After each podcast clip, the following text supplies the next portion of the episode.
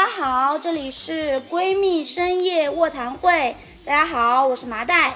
那么今天呢，麻袋找了一个咱们的韭菜代表。为什么是韭菜代表？九姨突然笑出了声，让我们来欢迎到这个九姨。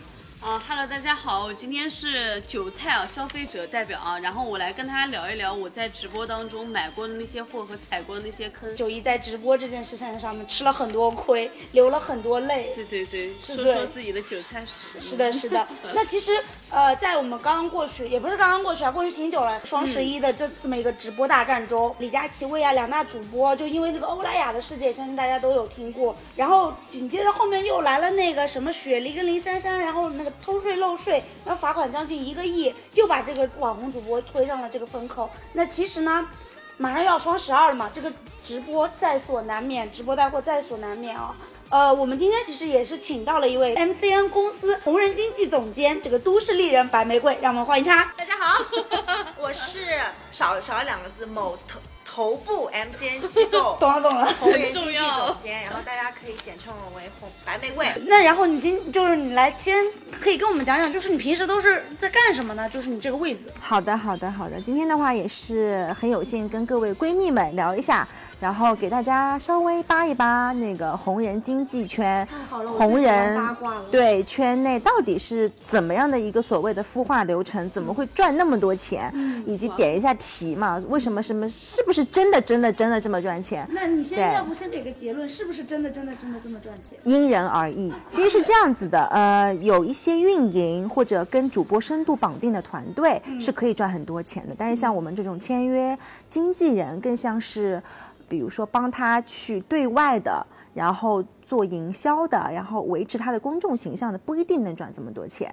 对，但我举个例子啊，可能呃，这能说吗？就像我了解下来的，比如说像薇娅的复播，其二其实是薇娅弟弟的弟妹，呃，薇娅弟的老婆弟妹，所以是他自己人因为说实话，嗯你旁边的那个人一定是要能够足够信赖的，因为助播的话，他的那个些。提点绩效一定是跟主播息息相关的。对，说回来啊，对我们其实整个 MCN 机构在做什么事儿啊？其实所谓的 MCN 机构，其实是一个孵化，有有一串英文词的，我就不在这边卖弄了啊，就是有它其实卖弄一下。呃，乔西让他卖弄，我想起来。对，它其实主要的核心的意思是说，能够这个地方是孵化红人的地方，然后的话是整体的一个链路啊，包括说，呃，组织架构的话，其实是需要有人去找红人，有人去孵化红人，有人去把红人推出去，啊，然后其实里面当当中的话，比如说有。呃，签约部啊、还有红人经济部啊、孵化它，然后还有的话是招商部、运营部，对，那其实这中间的话一环扣一环嘛，然后呃，有点像你，比如说你酿了一坛酒，然后这坛酒你可能先要找好料啊、找好辅料，包括说你做酒嘛，肯定需要一些配料、原料，还有的话，你找到原料之后，你肯定需要去酿酒，最后的话，你需要把这这坛子酒拉到巷口外去叫卖，所以这其实是一个从嗯找人到签人，再到呃做人，所谓的做是打引号的做，最后再把人卖出去，所谓的卖是打引号的卖。然后这个过程当中的话是需要团队去孵化的，对，然后你有精准的眼光找人，再有非常。呃，专业的团队去孵化，再有一个非常懂营销、懂宣传的团队去把你卖出去。对，那其实这个过程当中的话，也有是做短视频内容的，也有是做直播团队的。那我们今天其实主要聊的是电商主播嘛，像电商主播这一块的话，其实是确实是是很赚钱的。但其实每一个 MCN 机构，呃，孵化红人，呃，或者说孵化主播，也不是十个里面十个都能出来的。其实也是，比如说。对，是一千个人，可能里面出一个李佳琦。当初李，当初佳琦可也是，呃，守着一个几人的直播间，不停不停的在做。但是他自己通过自己的努力，他自己通过自己的网感，通过自己的一个观观众缘和他对于，因为他毕竟之前是欧莱雅的那个贵哥嘛，就是全部都能够。就是天时地利人和，然后他就出来了，对，所以我我讲我想讲的是，其实部分的主播的确是能够赚到很多钱的，而且因为还要根据主播跟这个机构签约签的分成比例，嗯。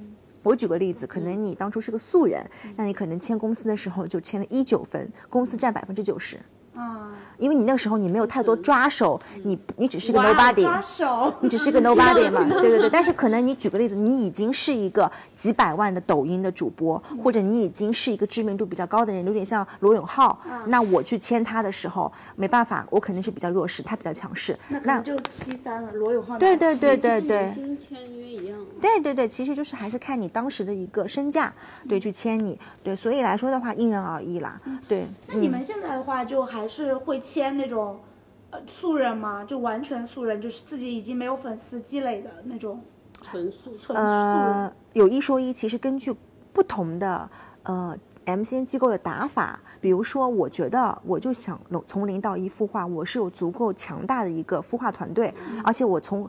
比如说，我可能到十万粉丝，我可能就能够去带货了。那可能这个团队也足够的强。有一些机构是不太愿意再去碰那种零到一的红人了，零到一的主播了。就我直接就是去花重金去挖、去请一些呃，就明明星，或者你所谓的现在主播有很多，你知道朱子骁都看过啊，朱子骁带货非常强，他还带什么卫生巾，就很拼嘛。因为说说实话，就是一些可能在他的。哎，说这个话是不是要被截掉？就是他不是那么一线，对对对，过气了比较七八线或者四五线，他本身在他的那个专业的演员身份上，他可能他并不是想完全走下去，他可能想走一些斜杠青年的路了。对也有可能是自己没有上升空间了。对，就是这是这样说的话比较直白，我怕遭人遭人打，对对对对，所以。对，所以其实是看不同公司的一个打法，有些公司他他就愿意砸，有些公司的话他就愿意孵化，不一样。嗯，但我觉得，包括那个现在那个李子柒的事件嗯出来以后，我觉得可能平台现在也不太愿意从零到一开始做这样的孵化了，因为它很有可能从零到一孵化出来了以后。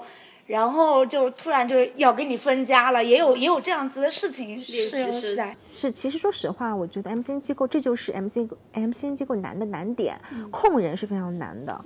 就是当你孵化一个主播或者孵化一个人，就签一个明星，他到了一定的量级，或者说到了一定的，就是。到了一定的程度之后，你的利益一旦分配不均的时候，就会产生合约的 bug 或者合约的纠纷，人家就会反过来。因为我是这么觉得，因为我站在机构的角度，其实机构都挺不容易的。我把你从零孵化到一千万，然后你这个时候，你可能忘记了曾经我孵化你的那个时候难点，你会觉得为什么我当初跟你的分成是这样子？我想要更多的钱，那可能。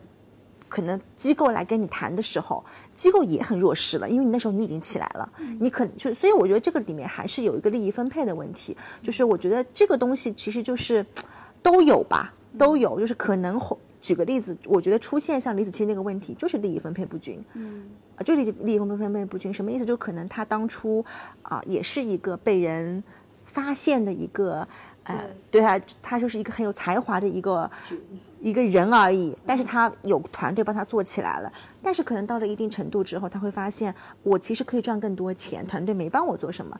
但是这个东西怎么说呢？其实我们也没有办法去，嗯，站着说话不腰疼吧，或者说他其实很多深层次的，就是他们只有当事人能够了、能够理解了。嗯嗯，咱们就说的稍微具象一点，因为你现在就搁这在这说，其实我也没有什么一个。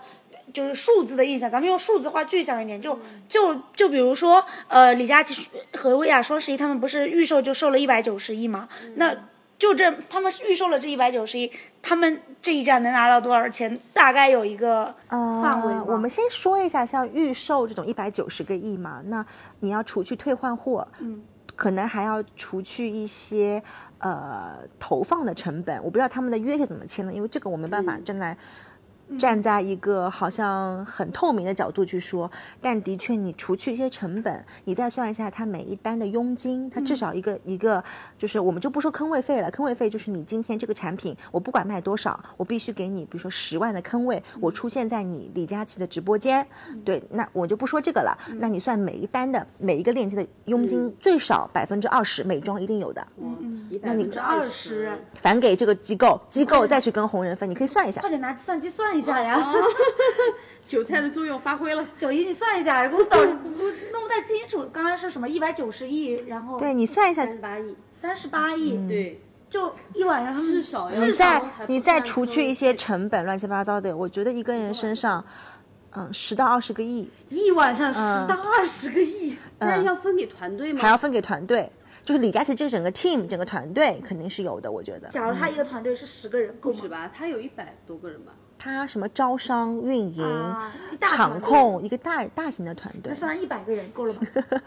三千多万一个晚上三千多，一个人，有吗？是，应该应该要有的吧？三千多万，我觉得是有的，我觉得是有的。嗯，天哪，就三一个晚上就三千多万，我还这里说月入百万，什么月入百万？人家一晚上而且3000多万像佳了琦的话，他之前可能是素人签进去的，他美签了美万嘛，一个上海的 MCN 机构。那其实到后面，我觉得他现在已经应该是后面有改合约，帮他出补充协议，他变成了一个类似像股东之一或之类的。那肯定，我觉得这个收入应该是在你说的那个数字上下的。嗯，天哪，嗯，所以他已经不是纯一个主播的身份了他。有股东股。股对，我觉得他肯定是作为美万，不然怎么怎么控他呢？就是就是他机构必须是让红人觉得你在跟我一起打工，而不是你为我打工。这其实现在这个样子就很像那个、呃，就是娱乐圈里面不是也是这样的？比如说杨幂，她就是签了嘉行，她在也是嘉行的第三还不是第几大股东，对那她自己出来奶自己后面签的艺人，对就是这样子。但是粉丝们不愿意说，你凭什么老是奶奶这些艺人？他们就觉得很不爽。而且说句题外话，我觉得杨幂其实是非常非常聪明的，就是我这两年越来越看好她和欣赏她，就是她，因为她一毕竟是女艺人，作为一朵可能是。三十三十以上了吧？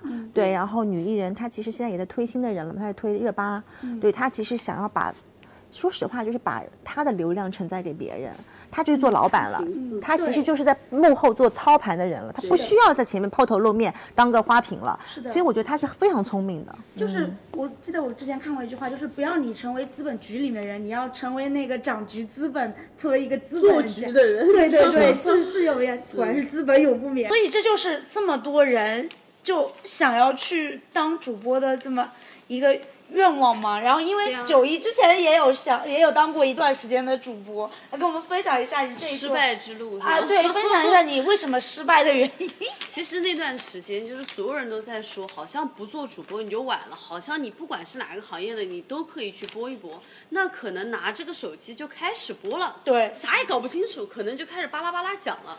但是你一旦坚持个十天、二十天，你告诉我们再坚持一下，然后再坚持一下，还是没有结果，可能就慢慢结束掉了。所以这个事情我们也分析了一下，就是为什么他们头部能够孵化出这么多的新人也好、素人也好，其实前面应该已经有一些头部效应了，能够有些流量，包括可能现在越来越专业，专业的设备，然后专业的渠道，然后专业的人才、专业的供应链，它是一个整体，而不是说只有最后那一个环节来了个人坐在那儿，那只是可能我们看不见的。所以我今天也特别开心跟白白玫瑰聊一聊这个我没有看见的故事。太好了，对对对。这会这会对你有有点影响，然后之后就结束这期播客又知难而退。啊，我以为结束这期播客又开始了。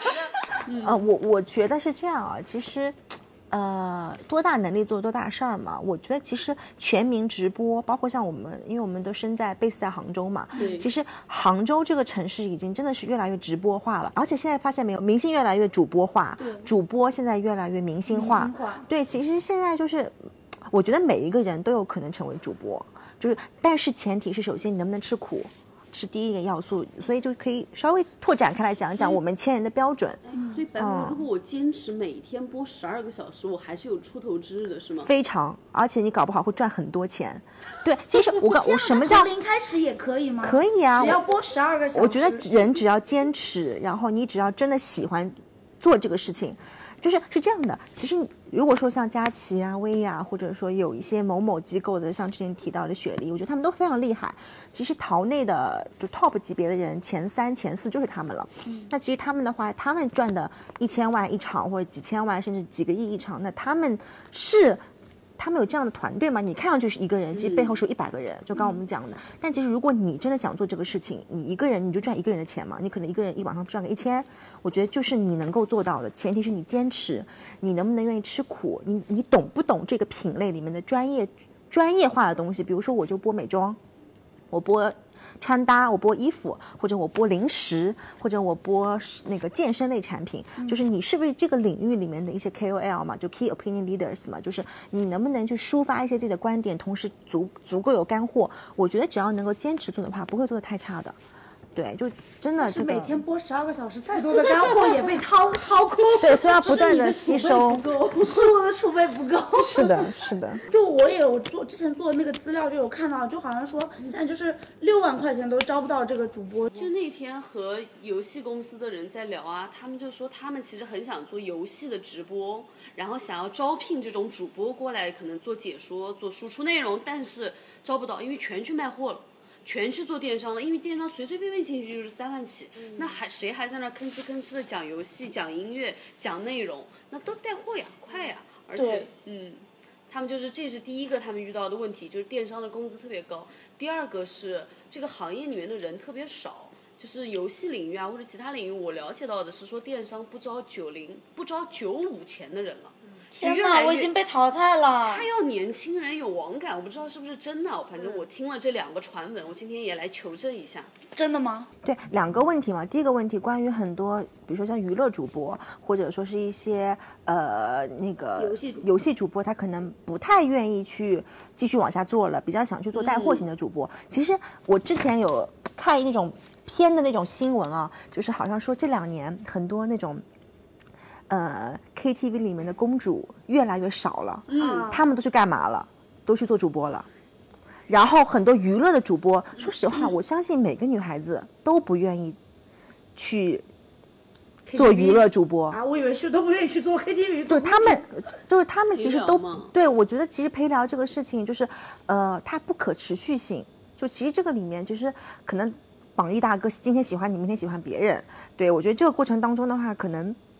嗯，一个是我觉得很多很多的主播现在也越来越享受自己被专业化的称呼，所以我觉得其实有一些干货型的东西，或者说知识类型的，他们会更加倾向于去做这个方向的。还有就是可能你举个例子，他可能是六万，我其实我了解下来哦，呃，如果真能开得起六万，这个主播应该是非常强了。呃，我我稍微透露一下，我不知道这个能不能放在里面啊，就是呃，丽瑶宝贝的主播啊，他要的底薪就六万。哇，底薪六万，但是我举个例子，可能那些娱乐主播他的底薪可能是高，但他的提成不会很高的，因为他的他可能今天就靠，呃，比如说那种抖音的音浪。啊，然后他就让榜一大哥给他刷个，今天一晚上他可能就刷一个坦克，刷个飞机。但可能你做直播带货型的，你一个单链接今天就能卖十几万，那其实你的提成的话肯定是翻番的。对，这就这是不太一样的。对，然后我是觉得现在越来越的主播，他其实不太，特别是年轻的女孩子，不太愿意再去做所谓的娱乐娱乐。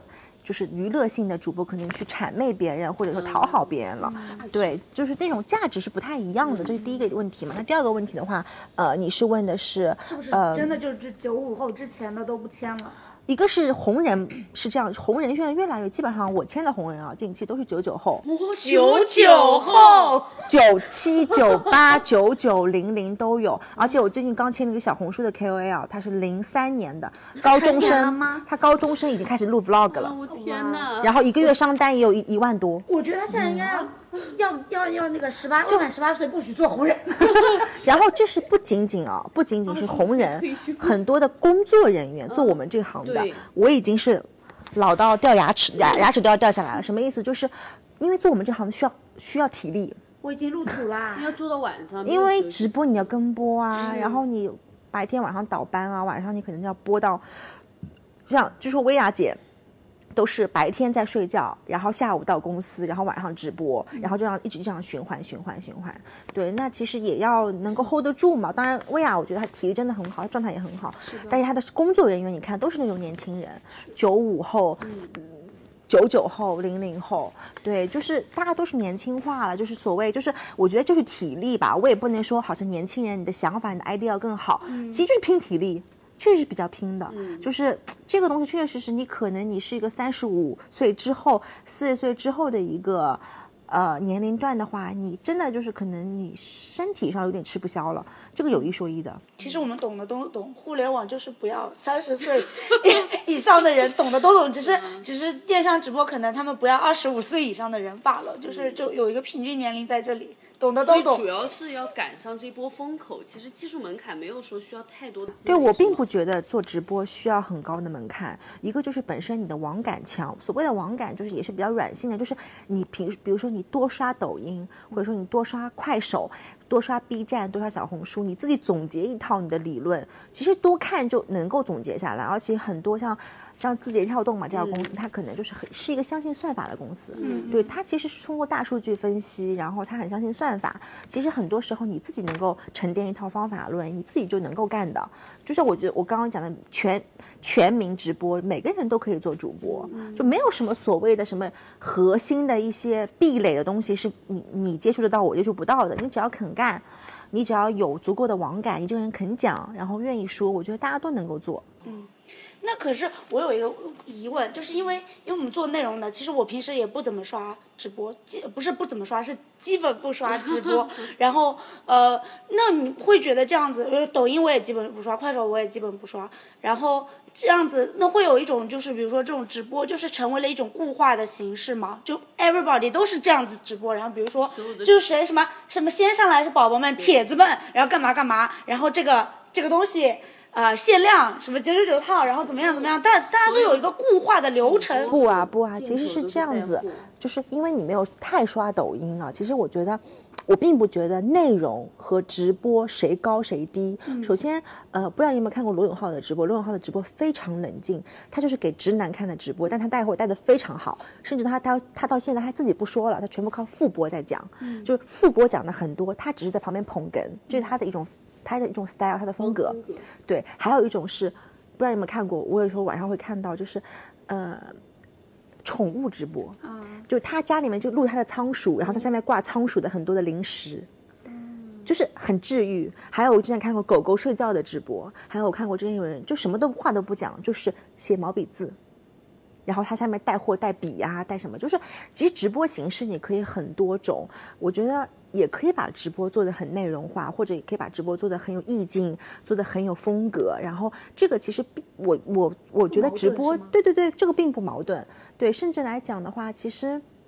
像之前像银泰百货，他自己也让主播去做一些场景化的直播。我不仅仅是坐在这个位置直播，对我是有一些代入感的。我比如说，我就带着你云逛街，嗯顺便带你就把东西买了，你很有你你你你，就是让那些像薇娅之前说过那句话，让那些可能在七八线、十几线的那些，就是所谓的那些呃。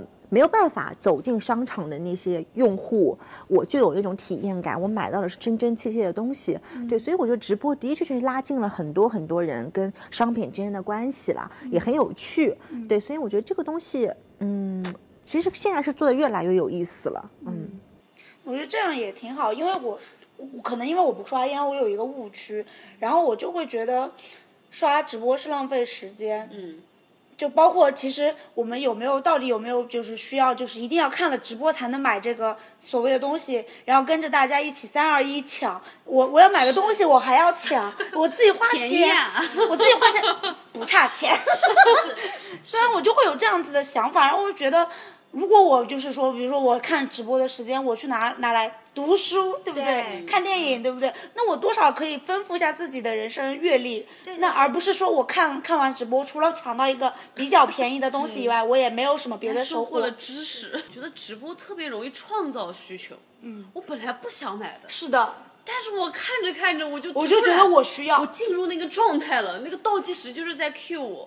尤其是可能我进去，因为我一般我买东西会先看有什么清单，然后有我要买的我就会去。但是呢，基本上主播都会准点抽抽奖，那我就提前几分钟，或者是呃多待一会儿。那多待一会儿的时候，就经常哇，这东西好像我也可以买，这个东西我可以送给我外婆，这个东西我送给我爸，这个东西我送给麻袋。然后我就没有就就 是突然一下子并没有收到过，没有收到 过。对，他就会就会让我觉得哦，去对这个地方可以用，对它又很便宜，好买，就三就想了三句话就下单了。然后买完之后，嗯，刚刚我买了啥？然后翻一翻自己下了翻一翻开始退货了吗？也不至于，就是在某一个睡醒的清晨想起来，哦，我买了这么多东西。对对对，所以刚刚讲到直播到底有没有这个必要性和呃，直真的必须得在直播这个平就是这个形式上买东西吗？其实我觉得是这样啊，就是。包括像上半年字节，它推出来一种，他说他的电商形式和直播形式叫兴趣电商。其实我觉得直播就是一个娱乐化的东西，就是我觉得每个人的娱乐方式不同。你知道，我我爸爸妈妈，包括我妈，现在不看抖音，不刷抖音直播睡不着觉。这是这已经一种变成一种陪伴了，嗯就直播有的时候也是一种陪伴。他喜欢的主播到半夜两三点还在直播，他可能只是一个人在那边试穿衣服，但他觉得很有意思。所以我觉得直播是一种娱乐方式，你边看你边买，你想走过路过你买你就买，你不买也可以不用买。而且甚至来讲，我其实比过价。我觉得这个可以重点讲，我比过抖音的带货的一些商品。我我之前在那个。要直接讲嘛，我在杨天真那边买过一本书，后面发现京东更便宜，在抖音上买的。他说是可能全网最低价或怎么，其实这个东西，呃，就是可能他放的链接，我下单了，因为我当时抖音上面我是我觉得我是冲动买了，而且我只是差个几块钱嘛。但是其实你只要稍微去翻一翻京东、淘宝、当当，其实都是更便宜的。对，其实都是更便宜，只是 你你对这个人。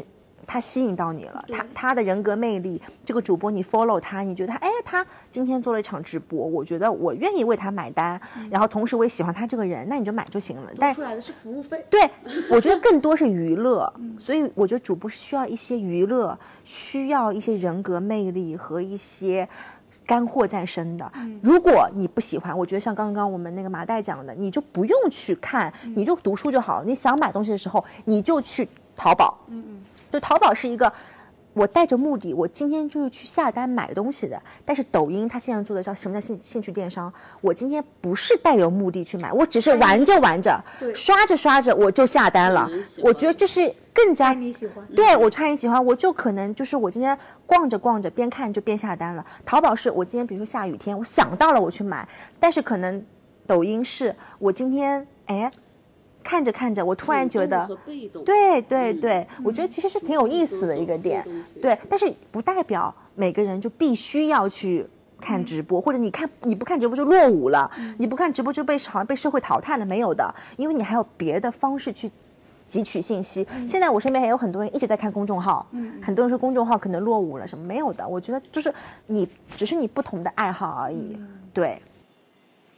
真好，我觉得他作为一个不是我，因为因为我觉得他如果作为一个平台方的话，他可能会希望更多人，比如说是来看来看这个直播，这样子他们比如说签的人才能有更多的流量聚集，但是他能够就跳脱出来。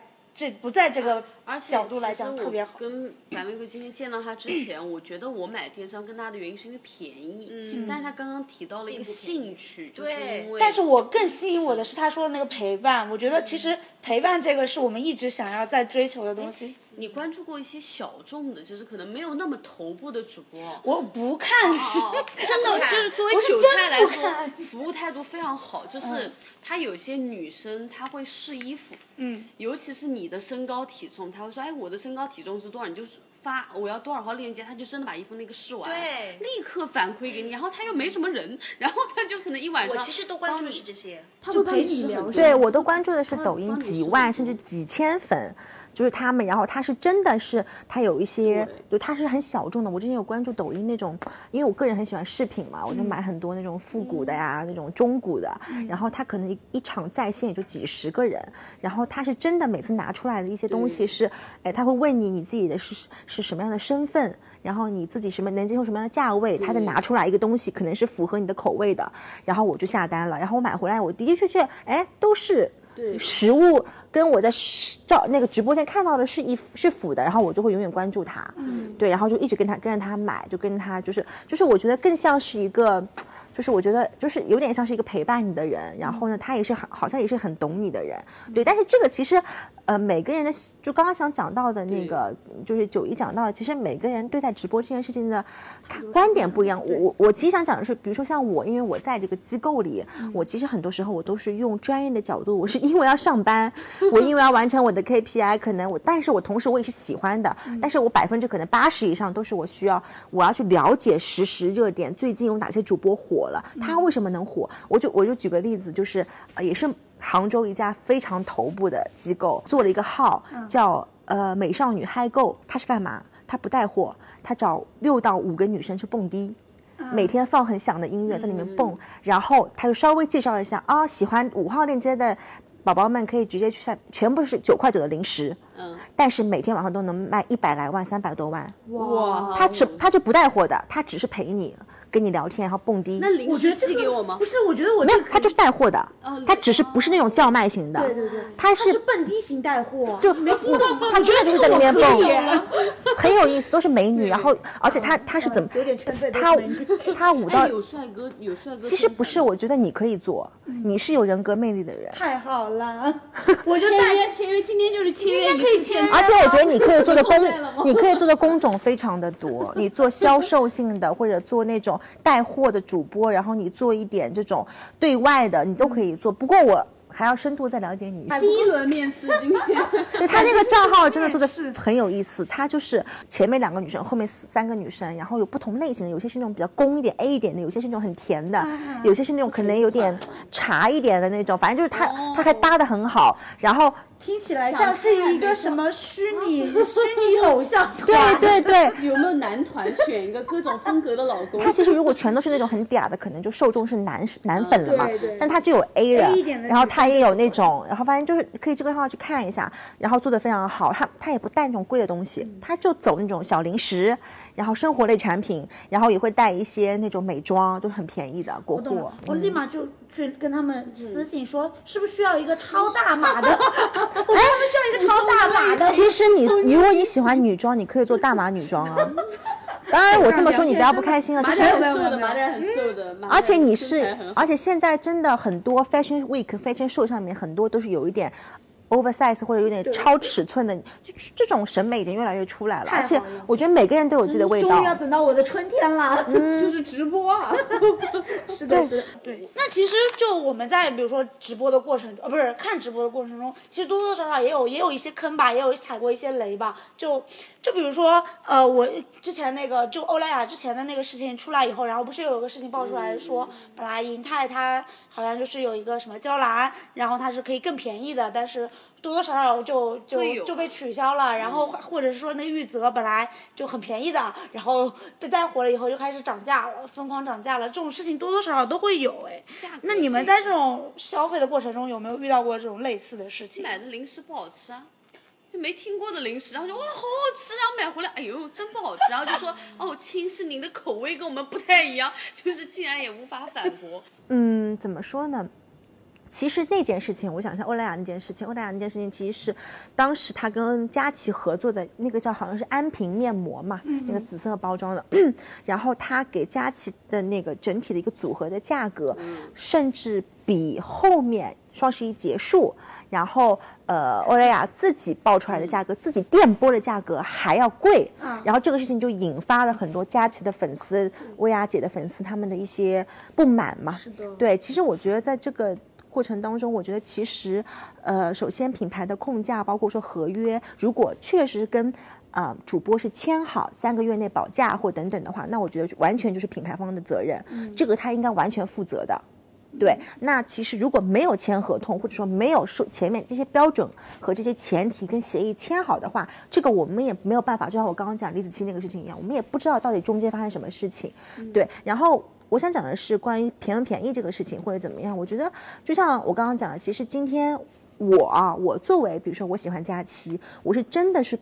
没有太想去比价的，嗯，我可能真的因为我觉得他那个 Oh my God 和美眉，我就我觉得我个人来讲，我我其实心甘情愿。对我觉得他还是有很多贫穷 girl，就确实是价格有很大的优势，越来越是因为他其能力。对，因为他确实啊，大差不差，他就是能够就是他凭他的主播的身就身世和一些他的一个粉丝量级，他可以去砍一些价格。议价但是你说一百件产品里面，有可能你这个产品在佳琦这边买，但是其他主播你也能拿到同样的优惠。其实这个里面，你如果硬要去找，也能找得到。但是如果我今天就 follow 你，我就跟着你佳琦买，那百分之百信任你，我相信你的话，我觉得也没有什么问题。对，对，但是品牌方也要赚钱，也要吃饭。那你说他，你说他百分之一年我只给你这样的价格，不给别人的话，他也很难做。所以我觉得，呃，这个里面的话得看他们怎么签的那个合同。对，但如果说的的确确说好的，我价格我必须给你全网最低，给你或者给薇娅就保证的话，然后不能给第三个主播了，那我觉得那就是品牌方的问题。那刚刚讲到了，比如说。有一些产，有一些，比如说有一些翻车，嗯，或者说，我觉得这个就你自己去甄别吧。因为如果你当下愿意为他买单，你就得为这份这个东西买单。就像你，就是你这话说的就很像那个，你 follow 了这个偶像，他塌房了就是你的命，就这种感觉。怎么说呢？你你你，就比如说他当下如果他这个东西真的很难吃，你带回去难吃呢，我觉得你骂他骂两句是应该的。但是这个东西它只是口味的。比较特殊，就你很难去界定，就是他就是说今天，比如说芥末，对，芥末味的，你知道那个有有有薯片或者什么的，有那个饼干，说实话，在我看来很难吃。但是有些粉丝或者有些人，他就觉得很很重口，或者觉得很有那个味道。就比如说出香菜味的饼干，我是一定不会买的。对啊，我就超爱吃香菜。No。对，还有人喜欢吃那个茴香味的，这个东西怎么说呢？我很难去说。食品这块还是口味。所以我觉得佳琪还是很聪明。她你看她推的口红，基本上都是大众女生可以涂的那个脏橘色系，或者说是一看就是那种黄一皮到黄三皮，就是亚洲女生的肤色都能涂的。她也不会去推荐那种很裸色。他之前不是有很多人说我想要去涂裸色，他说你又不是天仙什么的，他还怼他，都是巩俐，对啊，也不好看。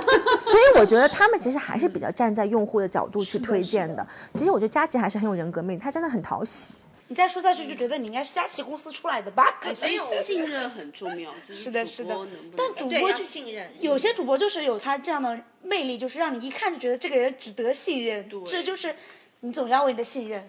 买单，人活在这个对对对，但是其实我们也可以看到，现在就是越来越多，越来越多，就是。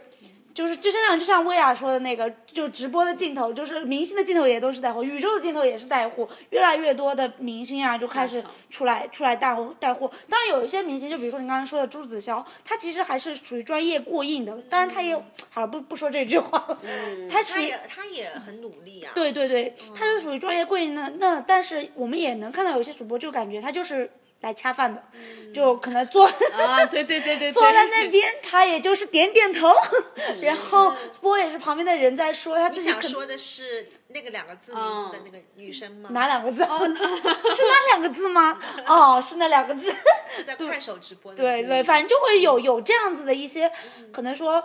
就没有那么就是说把直播当成一回事，但是他也要出来赚直播的钱的这种这种明星，也要割韭菜。对对对，那有人在。是的，那你们怎么看？就是这个明星明星直播这一块，感觉甚至我都觉得他们都有点成为那种过气明星下岗 再就业的一个平台。转型。是的，是的。就是可能利用自己一些仅存的一些就是影响力吧，去背书他的这个信任，还是我刚刚讲的那个词，就是因为他大家对他信任，所以觉得他卖的酒也是好的，他说的话都是真的。因为中国这个整个的层次四五线再往上，其实大家的认知差很多吧，就还是有人会觉得，哎，你看他，我在电视上看过他，他说的话我信，还是会有人愿意为这个买单，所以我觉得。可能是慢慢的一种风气的变化，就是会有这些，但还有一些可能是真的也依靠自己的这个强大的议价能力，能帮粉丝选到好货，甚至能帮粉丝挑货。他们有了这个基础，那至于发展成什么样，其实还是看个人。是的，那你刚才说也有也有说到这个，但其实很多，就比如说稍微。在我们幼儿时期，不幼儿时期，年就是童年时期的一些明星，就比如说像是舒畅啊，然后像包括就爱爱爱情公寓里面，比如说李金铭啊，对对啊，这些出来带货，其实我觉得是对他们的一个，就是观众对他的信任的一个消消耗，我觉得是因为你怎么可能呢？九十九块钱纯金项链，就但凡有点脑子都不会相信，我感觉，对我就觉得。为什么要走上这条路啊？舒畅为什么要走上这条路啊？舒畅是在做抖音直播。对，我觉得，嗯，呃，其实我对于明星带货这件事情的话，我的观点可能跟大家不太一样一点。我是觉得你还不仅不让人家赚钱啊，对吧？我觉得首先，我觉得从比较客观的角度来说的话，有些明星他可能就想给自己的。说实话，赚钱多一条多一条渠道和途径，对。然后我觉得，首先明星他做直播带货有几点好处啊，就是就相相对来说，他有议价能力，对对吧？他作为明星，二他自带流量，嗯啊，三的话，我觉得其实就是，嗯，他有一些人格魅力，就是他肯定比普通人，我去培训你或者做，他会更加有一些，就是他讲话你愿意听得下去，毕竟他演过那么多的戏，演过那么多剧，对对对。那我想举几个例子，比如说贾玲今天做直播带货，我一定想看。那我也挺想对，就其实我是觉得还得根根据你的人设和你这个人的人格魅力。如果你今天很喜欢他，那你就去看；如果你今天觉得他就是来，我举个例子，可能，呃，最近我也有看到，可以直接点名吗？什么黄某一啊，黄某一和她老公，啊杨杨某，对，就其实 他们的直播就是，而且前提是他们本身的人设也是那种京城，包括说黄黄某一也是家境非常好的，我也不懂他为什么要走这条路，对吧？你说他有这个无聊，对啊，他对我我，所以我就觉得，如果你要去抢这个流量，为什么不不做点慈善，或者是让更多的中部的或者中部以下的主播呢？对吧？我觉得他其实没有必要去做这个事情。一这种时候，反而不给他增增加路人缘；二，因为他直播的并不好，是就是就是一个是消磨了他本身他的那个可能做明星的一些品牌力。我举个例子，像肖战，他可能永远都不会进进直播间，因为他身上有一些代言。对，他不可能去做直播带货，所以我觉得这个现象也只是一部分的明星，还是有很多的明星。我举个例子，我很喜欢的女演员宋佳，嗯嗯，就她就是演电影、演电视剧，我觉得她连综艺她都不会去上。对，当然是这个阶段，我也是不能打脸，就是我觉得她只要她身上还有一些附加值和她身上有他自己的一些追求，然后她就是这个身份在这边，她就是要做演员的，我觉得她。也不太会都去触碰直播带货，所以之前薇娅讲过，好像明星的镜头就是直播这句话，我觉得就听一半吧，不一定是这样子的。很多明星他其实并不会去触触碰这条这条路，但是有些明星他愿意去做，我觉得是适合他的，而且他真的，我像王祖蓝这样的人，他确实讨喜金星，金星，对我跟你说，金星老师他做直播，我是一个唯一我觉得我会支持，因为他是真的很不容易。那次我讲个事情啊，就是当时是他的那个金星舞蹈乐，然后在那个小百花呃小百花那边，然后楼下他的那个剧团的演员就在那边跳跳舞跳那个专场，他在楼上直播带货，真的。然后我每我每次想到他说他用他的直播带货来就赚钱养他的这个剧团，我就觉得我艺术也太不容易了，是真的有这种一种这种感觉。对，甚至还有一些明星，我本身我没有那么了解他的性格，反而看了直播喜欢他。比如谁，林依轮，啊。他真的是做饭，他真的就是奇才，对，而且他、他后面创了一个品牌范爷嘛，然后我还买那个酱很好吃配饭，然后他真的是会做饭，有人格魅力，就是有那种中年奶爸的感觉，然后你反而会喜欢他。所以我觉得你是什么样的人，就吃什么样的饭。如果你做不了，我觉得就不要拉自己的拉低自己的观众缘。如果你能做，就好好去做，好好提升自己的技能。我觉得朱子骁真的，他连播口红，他全部自己上嘴，然后很拼很拼，每天晚上都播到很晚我觉得他本身来说形象也还不错但是哎，他可能在演技这一块，他就是找不到自己的那个路径。你说男一、男二、男三、男四都不适合他，但是他说，那我想赚多赚点钱，你还不让人家赚钱吗？而且他。我觉得他现在播的挺好的，他甚至很比很多专业主播更像主播。那我觉得，那你就让人家吃这口饭嘛。而且确实，我也为他买过单，很多的粉丝也甚至会等他的直播。那我觉得，对吧？我觉得很合理。对，老天不会亏待努力的人。是的，天哪，我好会总结啊！对，突然给我鼓掌。那，那你作为一个，就是现在就开始进入这个令人心动的 offer 环节了。哦 就就比如说，如果我要成为一个带货主播，我需要做的是。有基本的哪些素质呢？刚才你有讲到一点，比如说有网感，对对吧？然后比如说我可能有自己的人格魅力，嗯然后有一定的专业性，然后肯坚持，我觉得这个也很重要对。不然像你这开播十天就 就放弃的人，结束了就再 见了你的生涯。那除此之外的话，就是说，就还有什么？就比如说你会会，比如说面试的时候看中他的那种潜质潜潜力啊，这样子。是让我突然震惊问住 面试没有啦，其实呃，很多 公司可能我今天在面一个女孩子或者面一个带候选人的时候，我基本上进来跟她讲几句话，我就知道她能不能干这个事儿了。首先，其实。呃，在我看来，首先我很看重一个人的一个态度，也是他的一个能不能吃苦了。就是之前很搞笑，网上那个有有人在社群里面发那种招募主播的信息，比如说月入几万，地点在哪里，然后需要你一天直播八小时，后面还会备注一句最好有负债，因为就是就是让你无有负债你就有还钱的就是动力。就是无路可走。对对对，其实我刚刚讲的那点很重要，就是吃能吃苦，你真的能够深夜了，没有一个人场观是零，但是你在那边直播，佳佳琪当初就是这样子走出来的。平台被感动了。我觉得这个很，还有就是看你这个人能不能坚持，你真的，我觉得就是这个也很重要。啊、然后我觉得这是第一点嘛，能吃苦。还有就是所谓的网感啦，什么你这个有没有路人缘啦？我举个例子，可能《唐人街探案》的那个男主角、哦，刘刘昊然，对对对对，为什么不是王宝强啊？对，刘聊 聊回来，对他们说，就是之前那个刘昊然，那个刘昊然的那个那个导演叫什么名字？陈陈思诚呃，陈思诚当初选中刘昊然，就是因为他去刘昊然的班级里面，就问所有的女生，在这个全校里面，你们最不讨厌的男生是谁？啊，就是刘昊然这个男生，就是长了他男生女生他们都不讨厌他，有观众缘，就不用长得很好看，对，就是你你至少看他是舒服的，是的，是的。对，然后可能哎，他讲有的时候讲话会有点贱贱，但他本身人是讨喜的。对，我觉得这个就是你你第一时间你想在这么短平快的一个，你如果能和如何能够让别人吸引到停留下来，以及下单促成下单，我觉得颜值，所以所谓的观众缘也很重要。当然也有那种真的很做作，有的。呃，就可能一些就是那种 LGBT 人群，或者说他的一些性格就很 drama 的那种，他也能抓到你的眼球。他就是，但是这种人呢，他一段时间的吸引和他持续性的，可能比如说人格有魅力和他这个人就有趣，其实不一样的。可能一开始他就是张牙舞爪什么的，抖音现在直播很多，嗯，都是那种很就是那种故意扮丑也会有。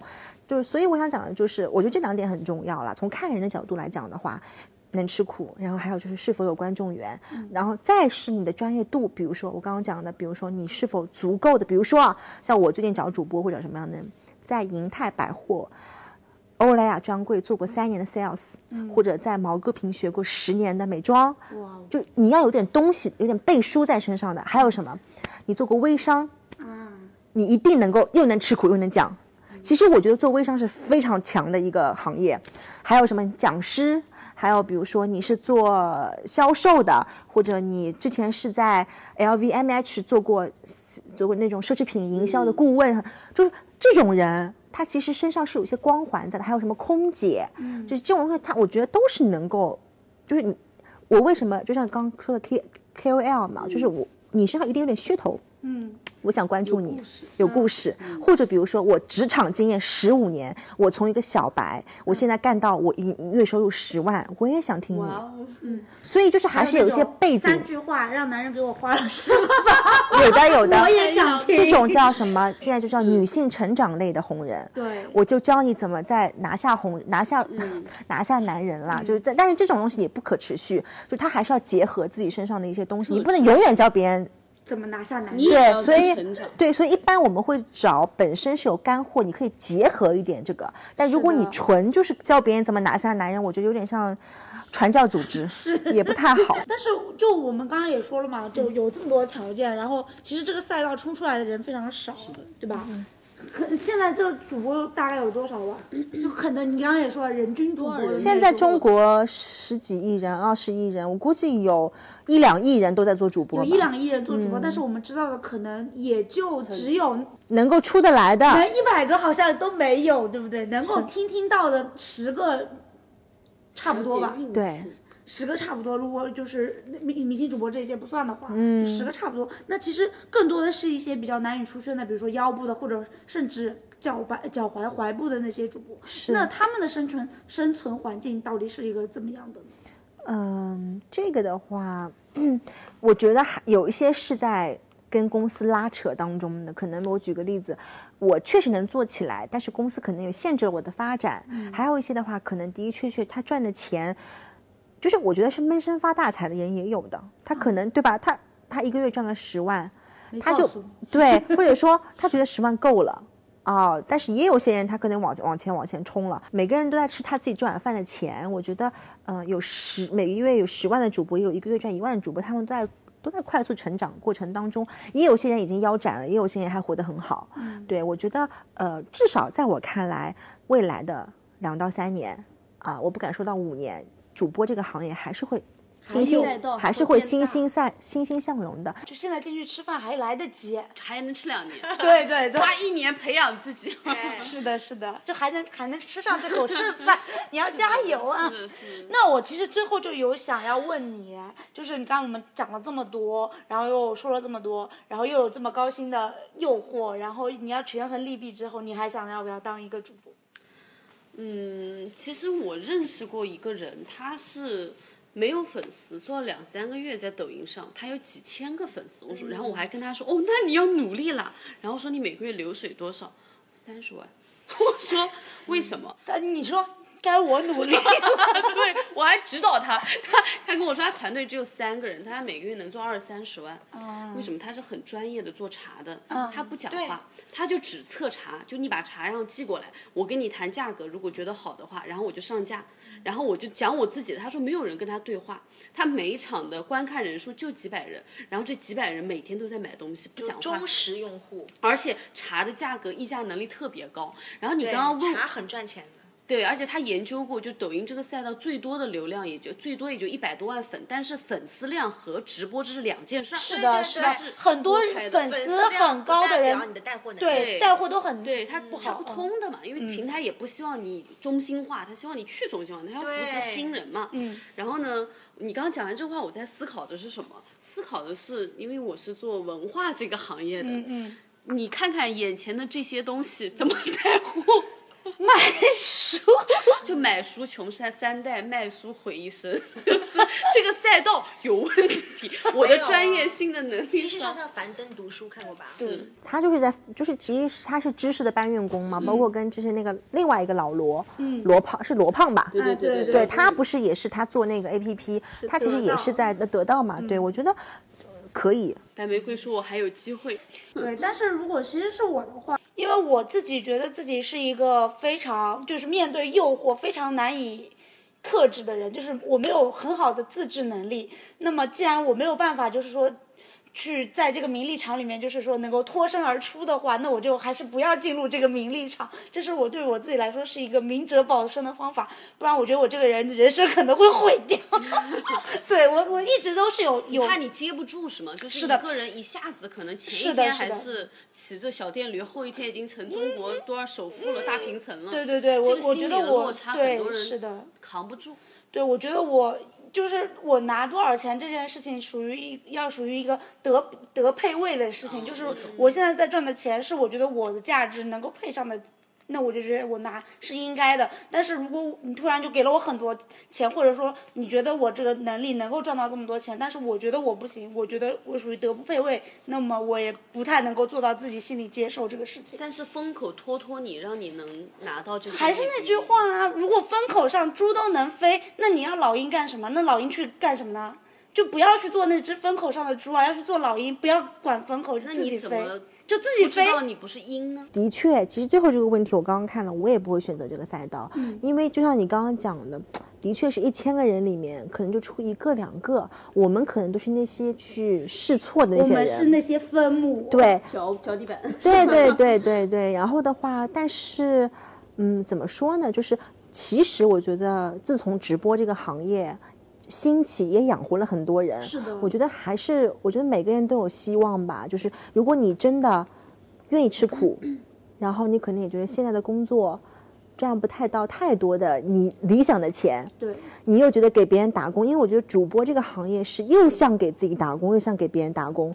你你只要你付出努力啊，你可以得到你应该得到的努力的钱，我觉得是可以尝试的。但是你不要觉得我自己干了，我就一定能干到 number one。对心态放好，做什么事情都都可以舒服一点。就我我顺着这个白玫瑰话说，我觉得其实选对行业非常重要。是它不是说德不配位的问题，它是你每个人的筹码是差不多的。你把这个筹码放到这个赛道，因为它赛道变大，你的筹码扩张了。嗯，那你为什么要守在自己那个？不往上走的赛道，就等着你的这个通货紧缩呢？嗯，你为什么不在一个快速的赛道上快速的成长？然后到了一定地方，你要守住自己的初心，可能会是个更快的方法。守住自己的初心这四个字，不忘初心真的很难。对，但是不忘初心的过程当中，会有一千个人跟你去跑，但是你会更有机会，因为对给留给我们的机会也不多。你比如说电商可能是现在的一个风口，你再来一个风口，你去不去？如果你每一个风口都不追，你这辈子结束了会是什么样？可能有十个风口，可能五年一个大风口，每年都有个小风口。嗯，你不跟风口走，你就你就静静的站那儿，那好的，到最后你还是在那儿。嗯，所以你要不要抓住时代的这个机遇，这个事情是值得考虑。他不是剑麻袋，说风口我是觉得，假如今天嗯因为你的努力，你获得了一千万，嗯，我觉得你就配拿这一千万。对，为什么就是这个钱好像你德不配位？嗯，我觉得你配啊，只是可能那个时候你你可能因为一大笔钱下来，你感觉哇但我觉得你就是，我觉得你。你你把这个过程可能想的过于快了，你这个在零到一千万的过程当中，你一定会心里产生变化，人也会变产生变化，甚至整个人的想法会产生变化。你当你那个一千万砸到头上的时候，你会说，我可以拿到更多，嗯，这是应该的。